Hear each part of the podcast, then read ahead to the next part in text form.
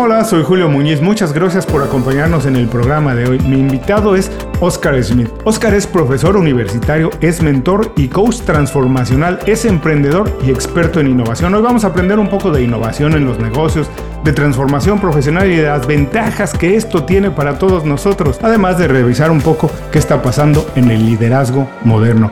Esto es Inconfundiblemente.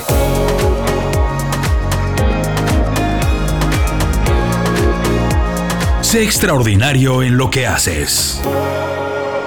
Oscar, muchas gracias por hacer tiempo para platicar con nosotros. Para quien no está muy familiarizado con tu trabajo y con tu trayectoria, ¿puedes contarnos brevemente cómo empezaste, qué has hecho y cómo has llegado al punto en el que te encuentras hoy? Sí, totalmente. Julio, muchas gracias por la, por la, entrevista, por el tiempo.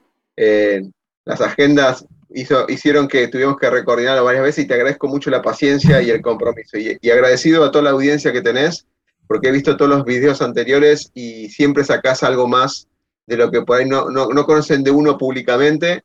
Y nada, somos una persona más en el mundo que quiere contribuir con algo, digamos, construir un mundo para un futuro mejor, que es un lema que vengo avanzando hace un par de años.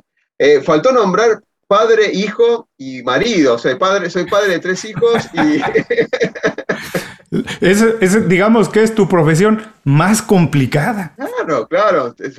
Soy, padre de una nena de 9, una de 16 y un chico, no nene, de 19 años, con lo cual ya hemos pasado por, las distancias que hay en edades, todo. Pero bueno, cada, cada, cada edad tiene lo suyo y amo esa profesión y amo como esposo. Y sí, y lo otro que, lo otro que valoro un montonazo es el tema de ser profesor, porque es un ámbito que lo vengo haciendo hace más de 25 años. Eso me da mucha envidia de la buena, de la buena envidia. Ok. ¿Cuál era la pregunta, Julio, que ahora me perdí? Si nos eh, puedes platicar un poco cómo empezaste tu labor profesional, un poquito tu ah, resumen de lo que has hecho y cómo está en, lo que te encuentras ahora, cuáles son los proyectos más eh, que, te, que, te, mueven más hoy en día. Bueno, es un mix, yo lo creo, no digo raro, pero sí siempre anticipo porque siempre me, la respuesta que recibo, ¿cómo? ¿Qué pasó? Entonces, yo arranqué mi carrera profesional como ingeniero en sistemas, cuando en el ochenta y pico casi no había carreras de, informática y tecnología, con lo cual me apasionaba eso. Eh, quería ser arquitecto antes, porque me gustaba crear cosas. Y acá era, e, e, e, este, este, este caminito fue en una ingeniería en la UTN, una de las universidades más importantes públicas que hay acá en, la, en Argentina. Y empecé a estudiar ingeniería, seis años teníamos que estudiar, no eran cinco como ahora seis años, y en ese camino yo quería crear cosas, crear cosas. Me, dediqué por el lado del desarrollo del software, también me dediqué por la parte de ciberseguridad y demás. Siempre me gustó crear cosas. Y entonces construir una aplicación, un producto y demás, es como que me daba ese resultado final, era el de crear. Después me di cuenta, tomando roles estratégicos como director de sistemas en un banco internacional y demás, me di cuenta que no alcanzaba eso. Claro, yo vivía en el mundo de la informática y los informáticos como que nos abrazamos y hacíamos catarsis de lo que pasaba en el mundo y lo que era imperfecto era más allá de la informática. En la informática era todo perfecto, la matemática, que sé que no te gusta tanto a vos, pero la matemática me apasiona, me apasiona. Y todo era, era, todo lógico. Y resulta que en los negocios a veces no era solamente informática. Y me metí a estudiar un MBA en negocios en el UCEMA para entender cómo funcionaba un, el negocio realmente. Y entendí informática, si bien es importante, hay otras cosas más en el negocio y hay muchas otras cosas más que entender en el negocio. Y me encantó mucho la parte de emprendedorismo. No por emprender solamente que lo hice, sino por el hecho de que articulás un montón de cosas como finanzas, como recursos humanos, como estrategia sobre todo, como innovación, y buscar algo que necesite la gente. Y, y ahí aprendí este concepto al escuchar diferentes, eh, en un MBA, bueno, recorres todo, ¿no? Todas las, áreas de una empresa, pero explicada con profundidad. Esto fue cada siete años. Y lo loco pasó que, pasados siete años de vuelta, dije, me sentí inconforme. Y decía, sé de negocios, sé de informática, he emprendido cosas, he fracasado, me ha ido bien en otras. Y me faltaba algo más como, yo le digo, ligazón ligazón o como de unión entre, para darle mucho más fuerza a todo esto. Y ahí me metí con el tema del coaching, no estudiando ni un curso de seis meses, ni estas cosas que se hacen rápido para entender la ontología del lenguaje, que está bien la gente que lo puede hacer.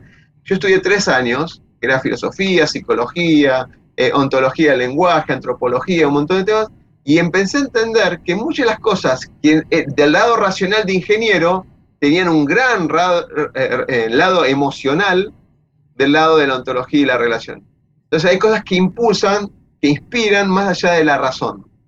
Y ahí se confabuló esto. Y, la, y el negocio estaba en el medio. Toda la parte de negocio estaba justo en el medio. Y estudiar eso, ahí es donde dije, ok, ¿y ahora qué hago con todo lo que estudié? y ahí salió el tema de la innovación. Innovación, la parte, aunque parezca muy loco esto, pero los que viven transformar, inspirar, implementar proyectos y demás, lo que era en informática, implementar un proyecto, un sistema, y el sistema le va a cambiar la vida, operar el negocio, decir, che, necesito ganar más plata, y un sistema, y un sistema me lo va a hacer, esa es la pregunta. Con el coaching me logró dar el conocimiento, la experiencia de que para lograr un gran cambio y transformación, siempre el cambio cultural o el cambio de la mirada del mundo que tienen las personas es fundamental. Porque si se limitan cuando uno no, con la información que le puede suministrar o le puede ayudar, o lo puede acompañar, fracasan todos los proyectos.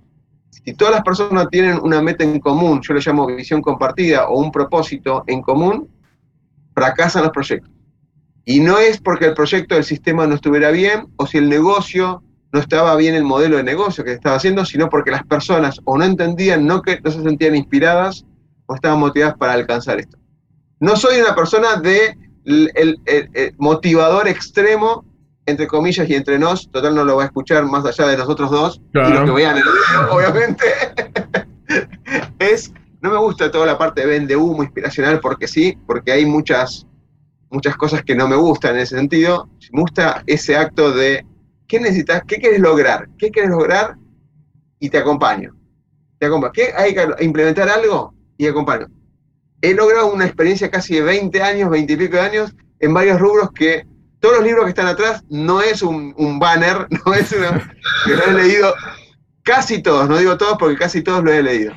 Eso es como un, un resumen, digamos. Wow, qué interesante. Vamos a ir un poco más adelante a esto, cómo puedes tener las dos experiencias, un poco la, más lógica y además después también la emocional, cómo puedes ponerlas juntas para crear una manera, un estilo de vida más que un negocio, pero hay una parte que me interesa mucho porque hoy en día se habla mucho de la innovación y en muchos niveles, ¿no? Desde innovar en una compañía, y hasta de manera personal hoy se habla mucho de reinventarse, pero es algo que tú estás haciendo hace muchos años. Y la primera pregunta que tengo en respecto a esto es, ¿tienes memoria, conciencia de cuándo fue la primera vez que te diste cuenta que era importante estar innovando, si es algo que veías en tu casa, si es algo que tus padres inculcaron por su quehacer, o fue en la escuela. ¿Cómo fue? Porque para mí, en, mi experiencia, para la mayoría de las personas la innovación es algo casi como esotérico, es algo asociado mucho a la creatividad y que es para un pequeño grupo de personas que han sido tocadas con algunos dones, algunas habilidades. Pero en realidad el ser humano se ha innovado y ha transformado desde qué ser humano. Pero ¿cuándo te diste cuenta de eso?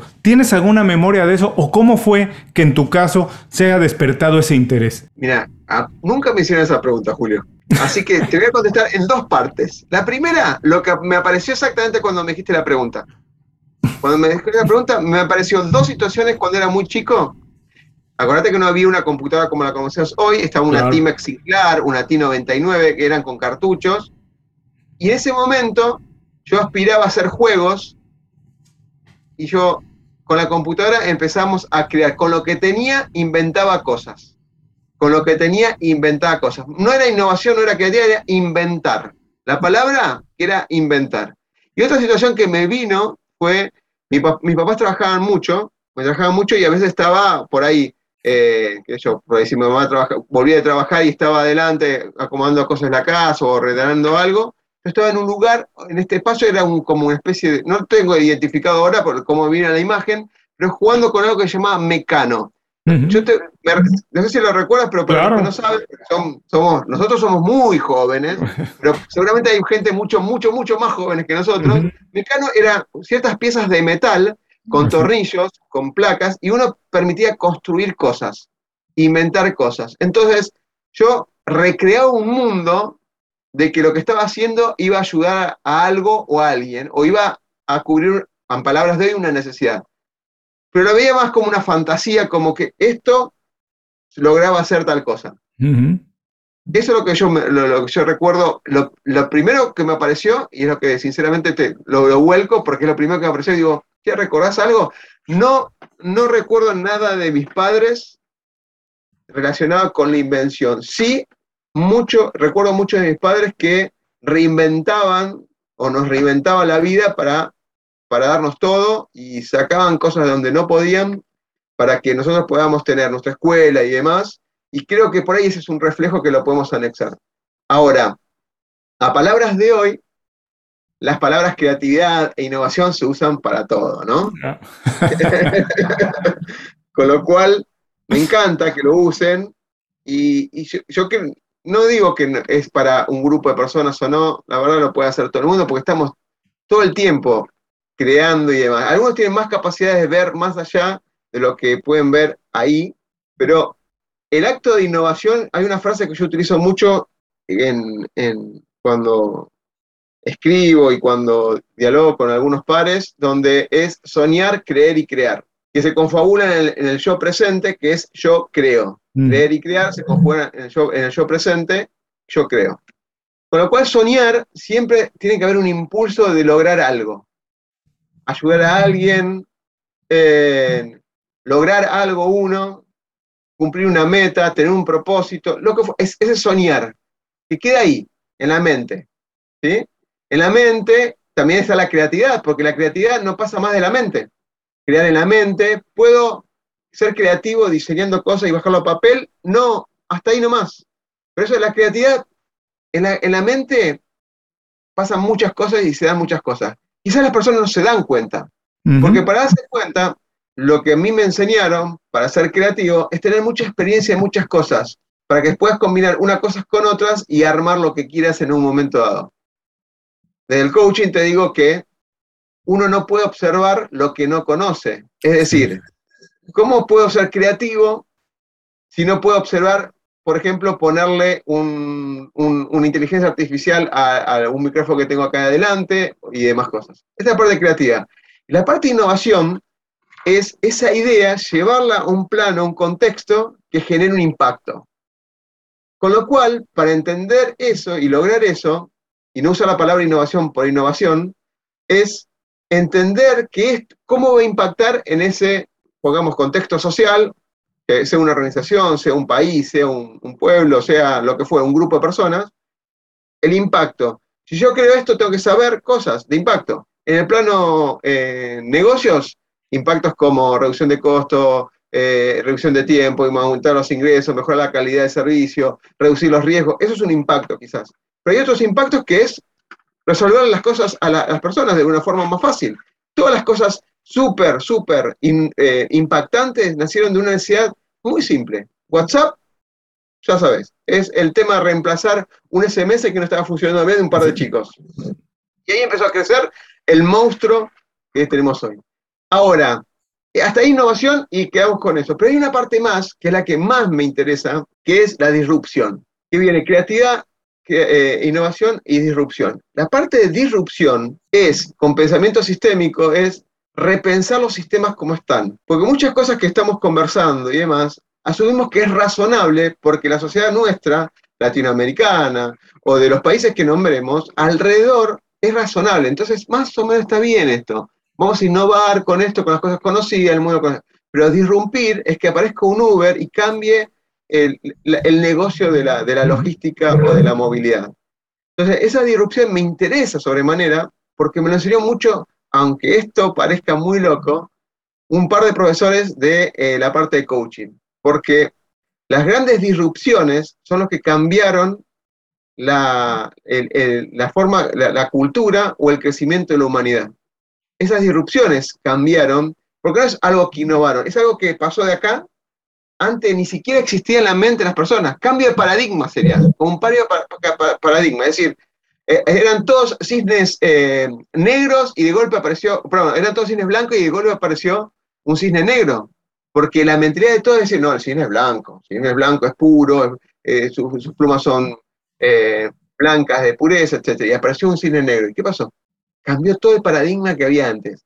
Eso plasmado en, un montón de cosas, como la comunicación, como la colaboración. El 2020 fue un cambio disruptivo para un montón de temas. Quizás, eh, por eso en el plano de este recordar es creatividad, innovación y disrupción. Lo veo como diferentes cosas. Me interesa mucho esta disrupción. Es un desafío enorme porque va, más allá, va, más allá de la superación de lograr un impacto social, sino es un cambio de paradigma tremendo. Después podemos hablar, si querés, de la parte exponencial, que es otro tema que súper me interesa. Ah, qué interesante esto, pero además, ahora que dices que, bueno, tienen diferentes niveles la transformación, disrupción, pero en, estricto sentido, a partir de antes de 2020, pero ya con el año, con 2020, todo lo que hemos vivido, 2020 2021, la transformación no solo de las personas y lo de los negocios, empieza a verse no solo como una obligación, sino también como una oportunidad. Desde tu perspectiva, que trabajas con tantos emprendedores, con organizaciones, ¿cómo deberíamos de enfrentarla? ¿Es más bien una necesidad, una obligación o es una oportunidad lo que se nos presenta ahora, lo que tenemos enfrente? Mira, tengo un informe que me llegó reciente de una consultora muy grande que, lo, que todavía no lo leí. Me impactó que el, creo que es de Lorente y Cuenca, Lorente y Cuenca, uy, ahora me va a decir, eh, Oscar, no, no has mal, no has mal. Em, pero es un estudio muy interesante porque dice, todo lo que puede, todo lo que debería haberse transformado las, las empresas, no lo pudieron hacer todavía. Y hay una brecha, algo así como de 80-20, o sea, hay 80% que todavía no supieron aprovechar las cosas para mejorar. Entonces, si hay una obligación o no, es porque tiene que haber una necesidad. Y entonces, siempre hay una necesidad de algo que te impulse a cambiar. Vos podés estar bien, y entonces vos podés estar, eh, digamos, en lo que se llama em, la tranquilidad de tu ignorancia. Entonces, como vos no ves que hay otras alternativas para mejorar, decís, che, mi negocio de esta manera, quiero ganar dinero, entonces pensás naturalmente, quiero tener más clientes, pongo más vendedores. Un vendedor son 10 clientes, dos vendedores son 20 clientes, tres vendedores, y pensás linealmente. Y no está mal, no está para nada mal. Ahora, cuando uno ve que la competencia o algo similar a la competencia hace cosas diferentes, a uno se ve el impacto de una manera de decir, opa, ¿qué pasó? Hay algo que necesito cambiar y demás. Cuando las personas no ven esa necesidad, y en coaching uso una palabra que se llama el quiebre, darse cuenta que venían haciendo una forma, una cosa, y ahora se dan cuenta que podrían probar hacer otra cosa de otra manera, no tiene sentido ni la transformación digital, ni la transformación exponencial, ni la transformación de, nada, de nada. Siempre hay una necesidad, siempre hay una necesidad. Y muchas veces la gran parte de las empresas están en la parte intermedia. No son un Google, no son un Amazon, que ya tienen áreas de innovación y van y están permitidos cometer errores y accionar para, para probar cosas área, es lo que llama design sprint de innovación permanente, buscando mejorar todo. Por más que ande bien, mejorarlo igual, porque en eso siempre va a surgir otra cosa más. Y ya tiene la capacidad y el costeo para tener un área para estar innovando todo el tiempo. Me encanta, me encantaría que todo el mundo pudiera innovar todo el tiempo, pero tenés que dedicarle. No es que hola, ¿qué tal? Voy a innovar. Y me pongo así a innovar. No, es un proceso de pérdida de tiempo para muchos, eh, digamos, CEOs o para muchos emprendedores. Muchos de los emprendedores que yo tengo dicen, yo quiero serme millonario haciendo una app, o, quiero lograr eh, que sea mi fuente de, de, mi recurso natural de ingresos. No hay, no hay, muchos no están pensando de innovar, quiero hacer algo exclusivo y está buscando algo más allá de que quizás las cosas diferenciadoras empiezan por algo muy pequeño, muy pequeño, buscar una necesidad, entender. Eso es lo que yo veo muchas veces, que hay muchas herramientas, muchas herramientas que están hoy disponibles de la parte tecnológica a la parte organizativa o metodológica. Y los CEOs o los directores no la están implementando o porque creen que están bien así o están machacando, repitiendo cosas tradicionales cuando tienen que aplicar cosas nuevas e innovadoras, que le tienen miedo a eso. Y hay dos cosas que aprendí en el 2020 y con un referente, Martínez, que es de España, que me dijo, hay que aprender del futuro. Y cuando me dijo aprender del futuro, cambia el paradigma de aprendizaje, porque uno aprende del pasado. Es decir, lo que vinieron haciendo algunos bien, vas repitiendo en la facultad o te lo van repitiendo otros. Estos libros son parte del pasado que uno lee, eventualmente lo interpreta de otra manera le da un valor agregado, pero aprendes del pasado. Y aprender del futuro significa que no tenés nada del pasado. Es lo que tenés en el presente, cómo, cómo te instrumentás de herramientas y metodologías para aprender de lo que va a venir, que no sabes muchas veces lo que va a venir.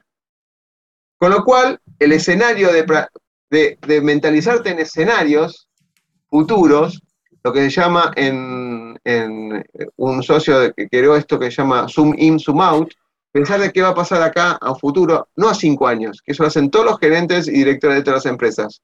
Toman la información que tenés acá en el budget, eh, presupuesto, etcétera, y estrategia, y lo hacen en pensamiento lineal a cinco años. No, pensar qué va a pasar a 20 años. Cuando uno dice a 20 años, Oscar, en Argentina particularmente, te puedo decir, no sabemos lo que va a pasar después de las, votaciones o de las elecciones que va a haber pronto. ¿Vos podés que piense a 20 años? Sí, porque te desacomoda. Pensar lo que va a pasar en 20 años te va a desacomodar y te va a permitir, de alguna manera, volver al presente y decir, si esto que pienso que va a pasar en 20 años, ¿por qué estoy haciendo estas cosas rutinarias, estas cosas que no tienen sentido y me están haciendo perder dinero? Estoy malgastando e invirtiendo cosas. Ese zoom out, volvés al zoom in y decís, ok, invirtamos un poquito lo que tenemos en eso y dejemos desatendido estas cosas que no tienen sentido. Eso es lo que escucho muchas veces de, los emprendedores o los directores cuando, conversamos. Ahora, esto que decías de no solo de anticipar y aprender el futuro, que es imposible si tienes una necesidad, si no estás consciente de ella y si no has visto en alguien más que existe una oportunidad de hacer algo de manera distinta. Pero quiero poner dos ejemplos para las personas que nos están escuchando y viendo. Es, por ejemplo, el clásico ejemplo de lo que le pasó a Blockbuster no vio lo que se venía con el streaming de, video, nunca estuvieron atentos y cuando lo vieron ya estaba encima y ya no les dio tiempo de transformarse. Eh, otro ejemplo que quiero poner es, lo vi hace poco en un documental, es en Estados Unidos de manera rapidísima se están reemplazando los choferes de camiones que llevan la no personas, mercancía de un estado a otro. Hoy en día todavía va un chofer sentado, no va conduciendo el camión, va sentado para causar un poco de seguridad, porque para muchas personas sería muy raro hoy en día todavía ver camiones sin un chofer eh, eh, circulando por las, por las autopistas. Si tú eres chofer de camión, o si tú eres el director general o CEO de una compañía, como, como era en ese momento Blockbuster, ¿cómo puedes anticipar el futuro? ¿Qué tienes que hacer? ¿Cuáles son los consejos, las, las cosas que deberían estar atendiendo para, como dices, saber incluso las necesidades que no, no solo las que tengo ahora, las necesidades que voy a tener en tres meses, en un año, en cinco y en diez años? ¿Qué tengo que hacer? Bueno, de hecho, a partir del 2005 hay algo que, te, que, que es para mí es muy importante, es tener una, una escucha amplia y no limitada. O sea, porque lo que voy a decir va a parecer muy obvio y es no encerrarme frente a algunas informaciones validadas. Si alguien me viene a ofrecer esto, eh, no, lo, no trato de loco, es esto, ¿qué pasaría si? O sea, de aprender del futuro es escenarios. ¿Qué pasaría si? Y, y simplemente, como decía Descartes, mientras dude, existo, ¿sí? Entonces, jugar ese ejercicio de dudar y decir, ¿qué pasaría si? Porque hoy por hoy, por ejemplo, Uber apareció y hay un conflicto por ahí entre algunos eh, choferes tradicionales, o de los camiones también, puede pasar con los sindicatos y un montón de cosas. Y no digo que se le hagan fácil a Uber, nada por estilo, pero ¿qué pasaría si esto sigue? Porque si se hacen esa pregunta y evalúan, ok, ¿podemos hacer un Uber nosotros? ¿Qué pasaría con esto? ¿Cambiaría la forma laboral? Porque a la larga y a la corta, esas cosas de alguna manera suceden.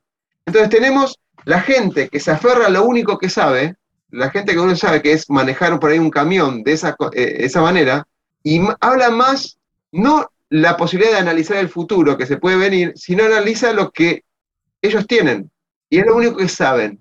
Y eh, hay un conflicto que es el famoso los dos miedos para el cambio cuando ocurren estas cosas, que es miedo a perder lo que tengo o miedo que me ataque lo nuevo. Entonces, en ese momento, cuando viene algo y yo estoy muy consciente de lo que tengo y estoy bien parado en mi autoestima, en, en mi carisma, y esto no digo como si fuera un líder, simplemente digo, esto es lo que tengo, está funcionando de esta manera. soy consciente de eso. Viene esto, ¿cómo me puede impactar? Escenario. Si yo lo rechazo y no lo analizo, es porque estoy protegiendo lo que tengo ahora. Esta zona de, certezas que yo tengo ahora. Y si no y lo rechazo, y porque no lo entiendo, digo, no me voy a meter por eso, porque si me meto, por ejemplo, con informática, me va a pegar un cachetazo como diciendo, vos que sabes de informática. Con lo cual no es un terreno que me. Entonces ahí es donde ese pequeño, esa pequeña duda y escenarios what if, yo plantearía. ¿sí? Las personas no pueden saber de todo, totalmente. Y todo proceso de innovación para analizar qué pasaría requiere de algunos expertos. Los Messi de cada una de las categorías, porque vos hablaste de logística y hablaste de. Mm, ¿Cuál es el otro programa del Julio, el primero? Eh, net, de, Blockbuster. de, Blockbuster. Hablaste de, la parte de cinematográfico, de videos online o de streaming, básicamente. Ahora, el experto de eso, por ello no soy experto. Yo conozco por lo que leo, pero el experto habría que contratar al Messi, Messi porque, bueno, ya sabes que soy argentino, así que a Messi, a Messi, a Messi de cada uno de sus lugares y decir, contame, ¿cómo viene la industria al respecto? O le pago a alguna de las grandes consultoras que hacen informe de esto tanto. Quiero una charla tuya respecto al futuro del streaming. ¿Qué opinas? Entonces, que me cuente. Y el, el, hombre de negocio va a asimilar eso con, con lo que ocurre en la empresa. Para mí es, no rechacen, duden, y planteese un escenario. ¿Qué pasaría si eso es verdad? ¿Qué pasaría si cuando vino Netflix podría ser una posibilidad? Analicémosla. Eso, pero yo te lo digo ahora por haber vivido un montón de cosas donde yo me creía en una cápsula de informática, que el mundo era informática y el resto no existía. Cuando me creí que era informática y, negocios y el, resto no existía. Y ya con las tres cosas que he vivido en 20 años me costó, eh, Julio, aprenderlo todo esto. Entonces, no existe absolutamente nada. No existe absolutamente nada, nada de imposible.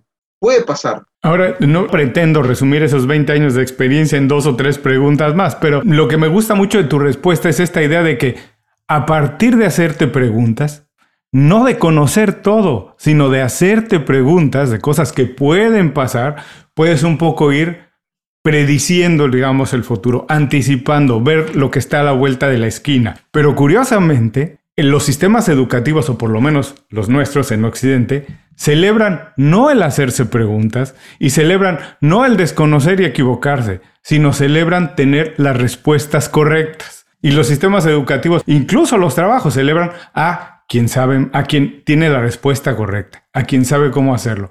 En, términos de, no solo de una organización, a lo mejor nos escuchan personas que tienen compañías de 10, 15, 5 empleados, 50 empleados, o ellos que son emprendedores eh, eh, eh, solos, que trabajan por su cuenta. ¿Cómo podemos romper eso, Oscar? ¿Cómo podemos romper esa tendencia de pretender que nuestro valor es en lo que sabemos Sí, y que a lo mejor hoy en día el paradigma ha cambiado a que el valor está en lo que podemos aprender en hacernos las preguntas correctas para aprender más? Que es una respuesta difícil de organizar porque te escuchaba y me aparece un montón de cosas. Hay una frase que uso mucho que es, estoy buscando respuestas a preguntas equivocadas. ¿Y cómo me doy cuenta que son preguntas equivocadas? porque, porque no estoy llegando a las metas que quiero. Entonces, antes de, te lo entiendo y perfectamente, cambió muchas de las universidades como, digamos, como entidades de referencia, pero por ejemplo, hace poquito eh, tuve la posibilidad de tener una entrevista con la referente de Amazon en cuanto a Latinoamérica, en cuanto a capacitación, el que maneja la parte de AWS Educate, University, y no me acuerdo cuál más, había uno que era más en pero me decía, claro, hay herramientas que hay que aprenderlas en, el, hacer. Y hay otras cosas que no alcanza solamente que se pueda usar la herramienta, sino plantearte esas preguntas para ver cómo respondes. Entonces, ahí una discusión que tuvimos, eh, constructiva, ¿no? Era, ¿vos querés ser solucionador de problemas o buscar, o sea, vos querés resolver problemas o buscar soluciones? Ese, ese paradigma es una pregunta diferente y son dos preguntas totalmente diferentes y te voy a decir, cambia una palabrita. Y te lo voy a decir plantealo cualquier problema de tu vida y decís, ¿por qué me pasa esto? Y después hacer la otra pregunta es, ¿para qué quiero salir de esto? y, y, no cambió, solamente cambió un por por un para. ¿Por qué pasa esto? Y voy instantáneamente a algo que ya ocurrió, que por ahí es un problema, o dejó un hueco, o se viene repitiendo del pasado, y estoy acá en el presente. Ahora yo digo, ¿para qué quiero lograr un cambio? ¿O para qué quiero transformarme? ¿O para qué quiero llegar a la meta? El, para qué va a un futuro, algo que quiero lograr. Y ahí fíjate cómo transforma la, forma de preguntar las cosas. Pero eso se entrena, porque vos tenés que entrenar a las preguntas, estas preguntas poderosas que dicen mucho, las preguntas correctas o lo que fuera. Entonces, estamos en un mundo donde la reunión que yo tengo es el ego hablando con, digamos, en, Zoom y demás, donde están esas afirmaciones, donde hay palabras que tienen que ser verdad y vos estás de un lado o del otro. Y me, me apena muchísimo, muchísimo, y a veces me agarra impotencia no poder ayudar en cuanto a eso cuando uno ve, digamos, ahora me toca ver muchas cosas de políticos, ¿no? Pero donde es, estás de un lado o estás del otro. Como si el mundo fuera binario. Claro, el, mundo es, es humario, digamos, o sea, de humanos. O sea, es lo mismo que se le pregunta a esta misma gente, le pregunte entre el, entre el blanco y el negro, ¿qué hay? Grises, va a decir, pero no, están todos los colores entre blanco y negro, porque no lo pueden ver porque es o blanco o negro para ellos. Y en el medio están todos los colores. No, no quiero filosofar, pero en el sentido de cuando te abre la cabeza así, en un momento decís, no tiene sentido ni discutir. Porque la pregunta es, ¿por qué voy a discutir? Y si es por qué, es porque tengo que buscar algo que, o de mi autoestima, algo que no puedo resolver del pasado. Y digo, ¿para qué voy a discutir? Si a mí no me sienta bien eso, tengo mis, fundamentaciones, ¿para qué voy a discutir si él está contento hablando de esa manera? Si vos me decís que es una, una discusión, voy a ir por la fundamentación. Y ahí es donde también se falla mucho en esta discusión. No es la pregunta, por ahí, la pregunta es correcta, pero la respuesta no es fundamentada. Esa es la segunda parte. Buscar preguntas correctas que eh, estimulen, digamos, el acceder. Y la otra, la segunda es que las respuestas estén fundamentadas. Porque yo puedo decir, ¿por qué haces esto? Porque sí. ¿Y por qué sí? ¿Y por qué sí? Yo lo digo y pienso eso. ¿Y qué te quedas? Nada. Fundamenta un poco la respuesta. Y ahí cuando empieza a elaborar la respuesta, vemos si está apalancado o apoyado en hechos que todos podemos ver o en opiniones que vienen de creencias que nunca fueron cuestionadas. Entonces, ¿vos decís las preguntas correctas? Sí, pueden ser las preguntas correctas. Y es muy interesante, sí, y valioso a todos mis profesores de, ontología y demás, que me ayudaron un montón, y todos los libros que he leído relacionados con ontología, lenguaje y demás, las preguntas es fundamental. De hecho, la, de la filosofía se basa en la pregunta, ¿no? En busca de la verdad, que no existe, porque no existe una verdad absoluta, hasta es cuestionada todo el existir, toda nuestra vida, si nos preguntamos para qué existimos para qué vivimos, depende de cómo lo quieras ver, es algo que tenemos que hacer. Y cuando pasa eso, me viene así como unas imágenes, ¿para qué estamos acá? ¿Para discutir con otro? ¿Y ese otro por qué? Porque quiero ganar una, una, una discusión conmigo, con la pareja. Cuando discuto con alguien, ¿por qué? Porque quiero yo ganar esa discusión. Cuando entendés que eso no tiene sentido, hay un montón de cosas que si pudiéramos tener un propósito en común como humanidad, como país, como equipo, como lo que fuera, hay muchas, muchas cosas que no, ni se cuestionaría, ni se cuestionaría. Y me baso mucho en eso yo. ¿eh? Yo sigo creciendo cuando me acerco a, los equipos que tienen un, objetivo, una visión compartida en común, y si no, empezamos por ahí, a trabajarlo. Si no, el resto son tareas repetitivas y demás, que se puedes probar técnicas o lo que fuera, pero nada más. La transformación apunta para ese lado, Julio. Encontrar un propósito. Ahora, hablabas eh, que trabajas con equipos, hablaste también un poco de ego, de hacer las preguntas correctas, de atreverse a hacer las preguntas de manera distinta, planearla a lo mejor nada más cambiarle un enfoque y eso nos va a abrir un mundo de posibilidades con las respuestas. Y para mí esto, todo esto tiene que ver con la manera de enfrentar y, de asumir un papel de liderazgo. No necesariamente si estás al frente de un equipo, a lo mejor también si tomas la responsabilidad de tu proyecto y de tu vida, asumirte como líder de eso, que no decida nadie más como las cosas que pasan importantes en tu vida. Pero también quiero regresar al punto de que esto, el papel de líder, de, de asumir y eso, tampoco es muy fomentado en la educación, tampoco se nos, se nos eh, enseña a cómo, y aunque sí lo hay, no mucho las organizaciones también se dedican a desarrollar a, sus equipos para encontrar los líderes que van a sustituir a quien se va retirando o a quien va a enfrentar los problemas de ahora. Desde tu punto de vista, y esto es, ¿el papel del líder se ha modificado? ¿No se ha modificado? ¿Cuál es el papel del líder ahora? Eh, ¿Hay algo distinto que tenga que hacer? ¿Qué representa un líder hoy en día? Totalmente. Bueno, hay muchas respuestas y he, perdido oportunidades de trabajo por contestar lo que voy a contestarte ahora. he aprendido a veces a callarme la boca, pero como es una entrevista, no hay ningún problema. El, papel del líder como rol va, sigue existiendo en muchos lados porque sigue habiendo una estructura jerárquica que un tema organizativo, uno tiene que responder por un equipo, un grupo de personas. Equipo y grupo para mí son diferentes. Y, y después está el tema de esto de aprender al líder, ¿no? Los cursos de liderazgo te lo dan cuando ya te pusieron una, posición de responsabilidad, para decirlo de una manera. Los cursos de liderazgo o no hay cursos para ser padre cuando tenés que liderar a tu familia, de alguna manera. Tampoco hay. O sea, lo vas aprendiendo en la marcha. Con lo cual, hay algunas herramientas que sí, de negociación, de liderazgo, de estableciendo de metas, hay un montón de estas cosas, pero lo más maravilloso, y no sé si todos se animan a decirlo, es cada, cada líder es un mundo. Yo nunca, nunca propuse, y por eso he perdido un montón de cosas, nunca propuse armar escuelitas estructuradas de cosas. Nunca, nunca. Porque cuando me siento con un líder, lo escucho y en las primeras dos, tres sesiones articulo lo que, su potencial. Hay, hay gente que está obligada a ser líder, hay gente que usa el liderazgo como su ego, casi, no me sale la palabra, pero como, em, bueno, es como un antivalor que le digo yo, soberbia, como una soberbia, ¿sí? Donde el ego individualista y demás destruyó un montón de cosas en el pasado, por ejemplo, las oportunidades entre el hombre y la mujer, ¿sí? El ego del hombre, etcétera, hombre masculino, digamos, de alguna manera, y por ahí la parte eh, mujer fue degradada por el tema de oportunidades y demás. En vez de pensar en vez de un ego, un eco, como ecosistema. En vez de un ecosistema, un ecosistema, donde todos tienen un rol.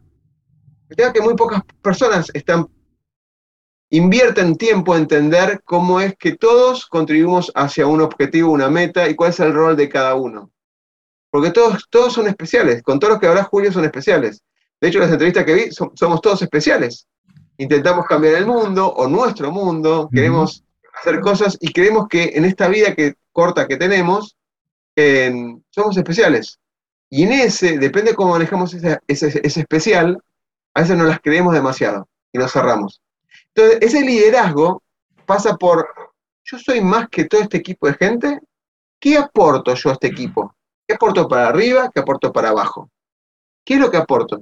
Soy un pensamiento colaborativo, como si fuera un Scrum Master, que es un líder, pero con una función más colaborativa, más de moderación, porque el conocimiento técnico que hay en los equipos técnicos, en capacidades, hasta en pago, es mucho mayor que lo que hace un Scrum Master. Pero el Scrum Master es fundamental para coordinar cada relación y cada comunicación que esté ahí faltando para que el técnico y el, experto pueda desarrollar las cosas. porque uno cobra más, eh, ¿es mejor que el otro? No. Uno cobra más por escasez de, de, oficios o escasez de profesiones. ¿Habrá más Scrum Master porque es más fácil de entrenar? Ok. ¿Es más difícil tener un programador, no sé, .NET, Java, lo que fuera? Y puede ser. Entonces, el rol va más de colaboración, de ayudar y demás. Pero también va mucho en la personalidad de la persona. Porque si la persona se siente, por ejemplo, me ha pasado, de tener que entrenar a personas que venían de un grupo, era el especialista y era el líder técnico. O sea, su referencia de liderazgo era porque él estaba mucho más avanzado en esa tecnología. Cuando sale y lo pone en un rol gerencial, se destruyó su, su imagen. No podía gerencial porque su capacidad era otra. Su fortaleza ahí era el, conocimiento técnico. Hay gente que, por ejemplo, me ha pasado también donde directores en diferentes negocios toman roles de, sistemas. Porque por ahí el de sistema no puede tomar el rol de conocer el negocio y articular informática con el negocio. Entonces, un CFO, un COO toman el rol de sistema. Pero porque sepa sistemas, no. No, no saben de sistemas, pero saben de negocios. Y a veces la parte de sistemas es alentar y tener una, segunda línea mucho más técnica. Entonces, vos decís liderazgo hoy, para mí la tendencia, para darte algo, para, cerrar la idea, es colaborativo, holocrático, ¿sí? de generar este aprendizaje futuro, aprender del error, ¿sí? y no, no existe el tema de creérsela. Existe en algunos lugares que todavía existe eso, pero el futuro poco a poco va a decir no más. Visita inconfundiblemente.com. Todo lo que necesitas para destacar en lo que haces en un solo lugar. Gracias por seguir con nosotros. Estoy platicando con Oscar Smith. Oscar, estamos entrando a la segunda parte de la entrevista. Son preguntas un poco más breves para entender tu mentalidad un poco como profesional. Ojalá y podamos descubrir qué hay detrás de eso, del, papá, del coach, del programador, del, ingeniero. Y lo primero que quiero preguntarte es, en, eh, en tu experiencia, ¿cuál ha sido el hábito personal definitivo en tu carrera? El que digas, mira, esto, gracias a esto de verdad, ¿qué es lo que más me ayuda? lo, lo máximo. Lo máximo, creo que a mí me ayudó mucho em, organizar mi tiempo. Mi agenda no se organiza por las prioridades, sino por mi tiempo. Y después vienen, después vienen las prioridades. Por decir, Oscar, ¿cómo puede ser? No, no. Lo que yo aprendí por, e, por quedarme mucho tiempo, mucho tiempo en informática, horas y horas trabajando, que lo que me apasionaba me consumía el tiempo. Y después no, podía, no tenía tiempo para otras cosas, o para la pareja, para la familia, para los amigos, por lo que fuera. Y ahí empiezo con un pensamiento de escasez, ¿no? Que es, ¿qué es lo que tengo limitado? Es el tiempo en la semana. Porque tenemos 24 horas o 1440 minutos. Con lo cual, tengo que empezar al revés. Y empiezo a organizarme. Yo quiero estar bien quiero, vivir más años de lo que por ahí mi salud me lo permita, y para eso tengo que cuidarlo de ahora. Mm. Entonces, ¿cuánto le dedico a hacer un poco de gimnasia, caminar y más? No, porque tengo que hacer el, reporte tal. Mal. Entonces, tu meta es esa. ¿Cómo articulas el tiempo? Entonces, es, es vos y tu agenda. ¿Cuánto tiempo? Estoy cuatro horas seguidas dentro de la pantalla. Ningún, ningún músculo de las piernas puede subsistir en el tiempo.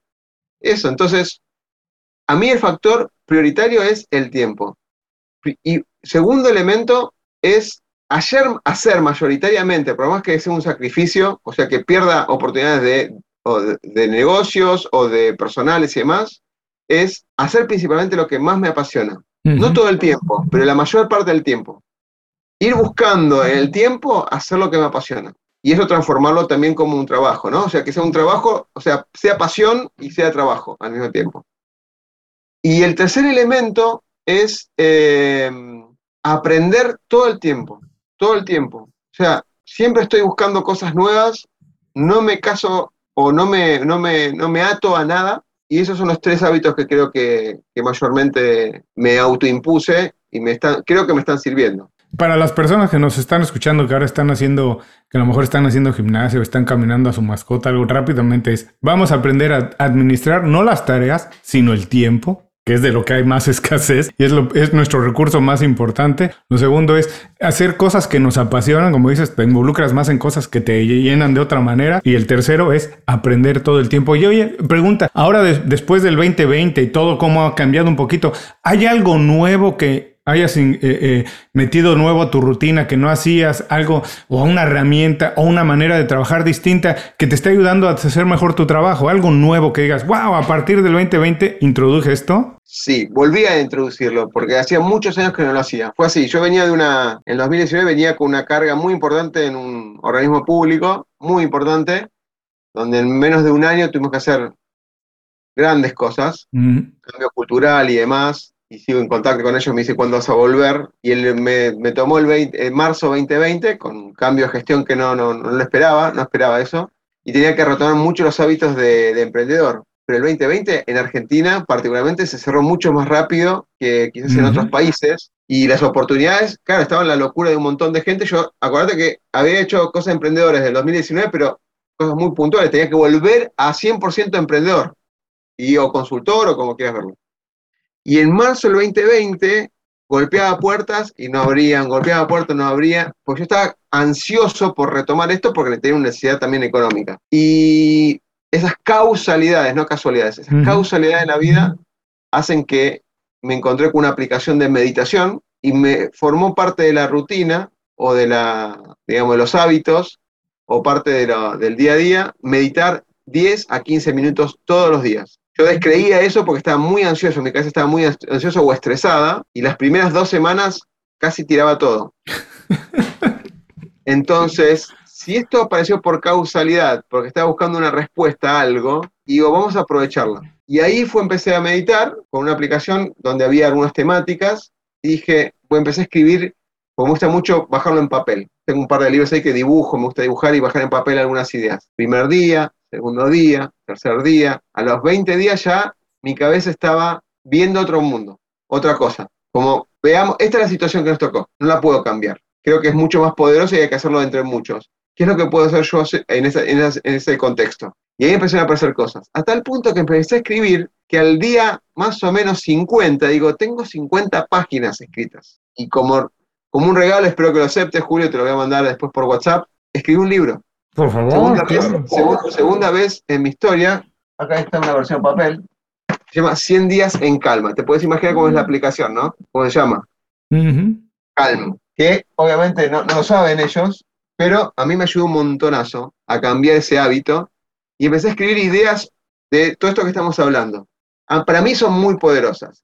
A, un montón le, sirvió y demás, pero a mí son mucho más poderosas porque fue una transición de 100 días que después pasaron otros 100 días más no escribí un segundo libro ni nada, pero me ayudó a decir, hay que convertir los problemas que hay, siempre hay un camino de oportunidad si uno se abre a, poder observarlos. Después de, de, esta pregunta que te voy a hacer a continuación, bueno, perdón, antes de la pregunta, te voy a comprometer a que regreses otro día al programa y hablemos exclusivamente de libros, porque viendo tu libro me imagino que debe haber, debes tener no uno, sino muchos consentidos.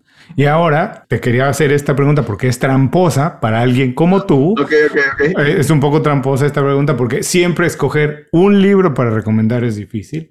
Pero recomiéndanos Platícanos qué estás leyendo ahora o lo último que te haya impactado que la gente debería consultar, utilizar como fuente de información o de inspiración. O si quieres no solamente un libro, a lo mejor si quieres recomendarnos una película, un documental, una serie, porque también por ahí te veo que tienes algo de la famosa Casa de Papel, que me imagino que... Entonces, recomiéndanos algo para que las personas lean, vean o escuchen y que sea una fuente de información o de inspiración. Pues estoy leyendo muchas cosas. Estoy volviendo a leer un montón de cosas de, innovación, o sea, como... Todo depende. Decime qué rubro, porque estoy leyendo varias cosas. ¿Qué rubro te gustaría? No sé. Eh, eh, innovación y creatividad, a lo mejor. Bien, creatividad en general. Hay un libro que es más de, más de un cambio de paradigma de la persona. Hay un libro que de Tony Robbins que se llama el, el, Gigante Interior. Para mí es, fue muy, muy bueno, muy bueno y lo leí en un momento súper interesante y lo vuelvo a leer porque es como, para mí es, hay dos libros extraordinarios muy viejos que los vuelvo a leer porque cuando necesito inspiración que se llama Salvador Gaviota y El, Principito. Cuando los vuelvo a leer, cada etapa de mi vida siempre me traen algunas ideas. Quizás no, lo, no los vuelvo a terminar de punta a punta, pero lo vuelvo a leer diciendo, si el, pensamiento que tienen los, dos los dos libros me ayuda mucho. Em, el, gigante interior de, Tony Robbins es un librazo y tiene un montón de cambios de paradigmas personales y grupales, como para leerlo. En cuanto a, mm, a, innovación y así disrupción, naturalmente, organizaciones exponenciales, léanlo, porque es un quiebre total, que es, habla mucho, que no tocamos mucho el tema, que es transformación exponencial, es un cambio de paradigma, o sea, casi todos los atributos que le dieron Netflix, el crecimiento exponencial que tienen, están ahí explicados. Hmm. ¿sí? Hay que darse cuenta, ¿no? Cómo implementar esto en una, empresa. Ese es uno. El otro, eh, que estoy repasando ahora y voy a hacer un resumen dentro de poco, que se llama Sprint, que viene de la, del diseño de, innovación de Google, que hay una, página grandísima, buenísima, que está, esto es público, excepto el libro que hay que pagarlo, ¿no? Pero, pero es se llama Google Venture, Google Venture, que hay un montón de herramientas para en cinco días, es una metodología de innovación que viene como Design Thinking, del Lean Startup, y lo que es, se llama eh, Design Sprint, que es un sprint, una, digamos, una metodología de cinco días para innovar. Lo estoy volviendo a leer por una, algo nuevo que estoy pensando. Siempre los libros que leo quedan ahí, hago un resumen y me gusta escribirlo con mis palabras, a ver cómo me hizo sentido y regalarle en mis páginas eh, el resumen, los links y un montón de cosas que, que puedan ayudar a la gente. A todas las personas que nos están viendo o escuchando, si no pueden ahora escribir, tomar nota de las recomendaciones de Oscar, no se preocupen, regresen un poco más tarde a las notas del programa y vamos a dejar los enlaces directos a todas estas recomendaciones. Ahora, yo sé que eres activísimo porque así te encontré en redes sociales, especialmente en Twitter, pero hay algo en Twitter que, debe, que quieres recomendar, eh, perdón, en las redes, no solamente en Twitter, en cualquiera, que también las personas deberían de buscar, porque tú sabes que es muy difícil encontrar buen contenido por tanto contenido que, que, tiene en otro sentido, pero hay algo específico en redes o alguna persona que sigas, que las personas deberíamos buscar para también, cuando nos metemos a las redes sociales, encontrar algo que valga la pena. Bien, en la parte de Twitter, eh, bueno, cada uno es un, cada cosa es un mundo, ¿no? Pero en, Twitter yo tengo armadas muchas listas. Mm. Porque yo últimamente utilizo, eh, estoy últimamente, hace dos, dos, años estoy usando Twitter para los referentes, porque a veces son ciclos, ¿no? Seguir a uno en particular. A mí me encanta eh, una persona, creo que es alemana o austríaca, la verdad, eh, y eso que lo sigo hace mucho, se llama Shared the Futurist, es el futurista Herd, que habla mucho del futuro, pero en algo particular. Habla de la ética entre el ser humano y las nuevas tecnologías. O sea, entre el ser automático, el robot, y el ser humano. Y habla de la ética en todo sentido. ¿Qué es ético automatizar o no? ¿Y qué tanto ético es el ser humano dependiendo enormemente de esta tecnología o no? Y está hablando muchas de esas tendencias, es muy bueno y copié mucho de lo que transformé mi vida en los últimos tres años en cuanto a él. Arma memes con sus pensamientos, escribe cosas, y él vive una fantasía que a veces yo, comisaría, digo, pero vos vives una fantasía, te da felicidad escribir y por ahí no te leyó nadie, por ahí te leyeron unos cientos. Y sí, pero me, apasiona escribir. Me apasiona escribir. ese es uno. Y si no, hay un montón de listas prearmadas de mm. emprendedores, de transformación exponencial, de innovación, de futurología, de un montón de cosas. Voy armando a cada uno, tengo una lista. Cada lista que está puesta en, el Twitter, eh, que yo tengo armada, es 100 personas más o menos. Me gusta seguir mucho a los CEOs de las compañías para ver qué es lo que están pensando, qué es lo que están, qué es lo que los preocupa. Porque ellos tienen una paz de tiempo, porque ya tienen una, digamos, una base económica que le permite esa paz, para pensar a ver, che, qué es lo que viene. Buenísimo. Bueno, mira, estamos casi por terminar la entrevista, entonces empiezan a relajar las preguntas, son más fáciles para que nos vayamos tranquilos, para que terminemos la conversación a gusto. Entonces, tú sabes, el programa se llama Inconfundiblemente. Me gustaría saber qué o por qué Oscar es inconfundible. Qué pregunta, ¿no? Esa, si bien lo hablamos en un momento eh, cuando organizamos la primer eh, eh, encuentro que no lo pudimos hacer, no sé qué contestarte, Julio. A ver, a mí me ¿cómo, te puedo decir lo que me lo que viene ahora, cómo me recuerdan. No me siento como que a mí me encantaría que me recordaran que, que deje una huella en el camino, como que les puede ayudar a, lograr y transformar su, su, vida, de alguna manera, para lo que querían lograr. Me encantaría que fuera así. Pero generalmente me voy, a, me voy a dar cuenta de eso cuando en la lápida, cuando me muera, me pongan, fue una persona, recordado por, en las redes sociales dice, te, acompañamos, no sé, lo que dure ese momento romántico de, del cierre de vida, digamos, ¿no? No sé cómo me recuerdan. A mí me recuerdan como una persona muy, muy comprometida, muy apasionada con lo que hago. Eh, lo escucho, me, le, busco una sonrisa a todo, por más que me he enojado mucho, he enojado mucho, ahora no me estoy enojando casi nada porque fue una pérdida de tiempo, eh, en su momento cuando dejaba un desgaste físico que no tenía sentido, pero me recuerda en su momento, me, han dicho risitas, en su momento me han dicho porque me reía y le veía siempre la parte cómica o la parte, digamos, oral. Eh, inconfundiblemente yo creo que siempre van a encontrar en mí un apoyo incondicional, incondicional, un compromiso, una lealtad para los que, digamos, hay una coherencia en el pensar, decir y hacer, o sea, cuando no hay mentiras, cuando no hay, hay una lealtad enorme, pero de tiempo, ¿eh? ha pasado por ahí cinco años, hola, ¿cómo estás Oscar? Y para mí fue como ayer. Esa lealtad la, la, la No es que tengo, tengo mucha cantidad de seguidores, contactos y demás, pero los amigos siguen siempre cinco, digamos, ¿no? Esos, los cinco dedos de la mano solamente. Faltan muchos, muchos años para que veamos qué se escribe en esa lápida, pero antes de que eso pase, Eh, por favor, dinos, ya nos escucharon, ya nos vieron, pero si tienes la oportunidad de que las personas se queden con una idea de esta conversación, ¿con qué te gustaría que se queden? Que digas, wow, mira, si les queda esto en la cabeza, con eso estoy satisfecho. Hicimos bien el trabajo en la conversación. Mira, espero que se queden con, con, la fuerza que a mí me determinó en ese momento de marzo 2020. Yo reformulé mi propósito de vida. Hay un proceso para reformularlo, lo hice a mí mismo y dije, es, el propósito mío es transformar a las personas del mundo, inspirándolas del ser imposible al hacer posible. Ah, y me quedo con lo último. Que se queden que puede ser que ustedes sientan que es imposible algo, que no lo puedan hacer y demás, pero siempre hay algo o alguien que lo va a poder ayudar a ustedes a hacerlo posible. Tenemos una sola vida, una sola vida. Me encanta, Julio, como vos te lanzás a hacer entrevistas, hacer porque te apasiona, si no, no lo harías tampoco. No dejen de lado probar, porque no hay, no hay, no hay ninguna regla de éxito para nadie. Puede ser que sí o que no. Por eso, mm, lo que crean ustedes que no lo pueden hacer o, o lo quieran lograr y piensan que no lo pueden hacer, no existe eso. No existe eso. No existe, no hay que saber mucho tampoco. Tengo un montón de casos que gente que apenas terminó, porque quizás la secundaria o no terminó la secundaria, no tiene nada que ver. Es hacerle caso a tu, a tu interior, a tu alma, a tu espíritu, a tu corazón o como quieran verlo.